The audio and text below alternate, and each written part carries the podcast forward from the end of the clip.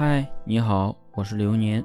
本期呢，和大家分享的是，婚姻已经走到了尽头，孩子和自由该怎么选择？婚姻已经走到了尽头，孩子并不意味着负担。综合自己的实际情况，在条件允许的情况下，将孩子带在身边，这种事情还是看大人的。母亲不带孩子，这有什么不道德的吗？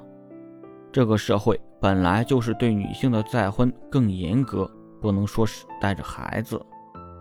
核心是离婚是夫妻关系的终结，不是父母与孩子关系的终结。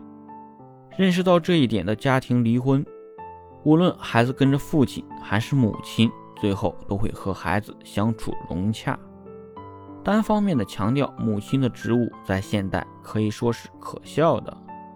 双方都没有绝对化的义务，女性带孩子是普遍的，但是男性不愿意，孩子太小不方便。既然要离婚，就要商量为孩子制定计划，即使不是夫妻，也要一起来养育孩子。这不是本来应该由谁来带的问题，而是有在意的问题。追求纯爱固然重要，但面对现实生活也很多。婚姻出现矛盾，离婚真的不是唯一的解决之路。凡事都有特殊性，若因任性而离婚，实在是不值得。结婚虽然不容易，但离婚也很简单。尤其是女性不得不考虑今后的日子。离婚后的结果，女性和男性面对再次选择的机会是不同的。当然，如果觉得婚姻无论如何也离不开，就不要放弃自己的权益，为了自己的利益，一定要努力。过了这个机会，恐怕已经晚了。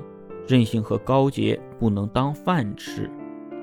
我觉得还是选择孩子比较好，因为虽然婚姻已经走到了尽头，但是为了保护孩子，就应该选择孩子，就要根据自己的实际情况来选择。如果你的条件优越的话，就选择孩子。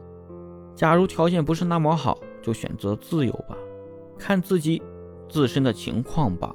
如果自己的情况可以养活自己和孩子，可以把孩子带在身边；如果自己没有生活的依靠，就算了。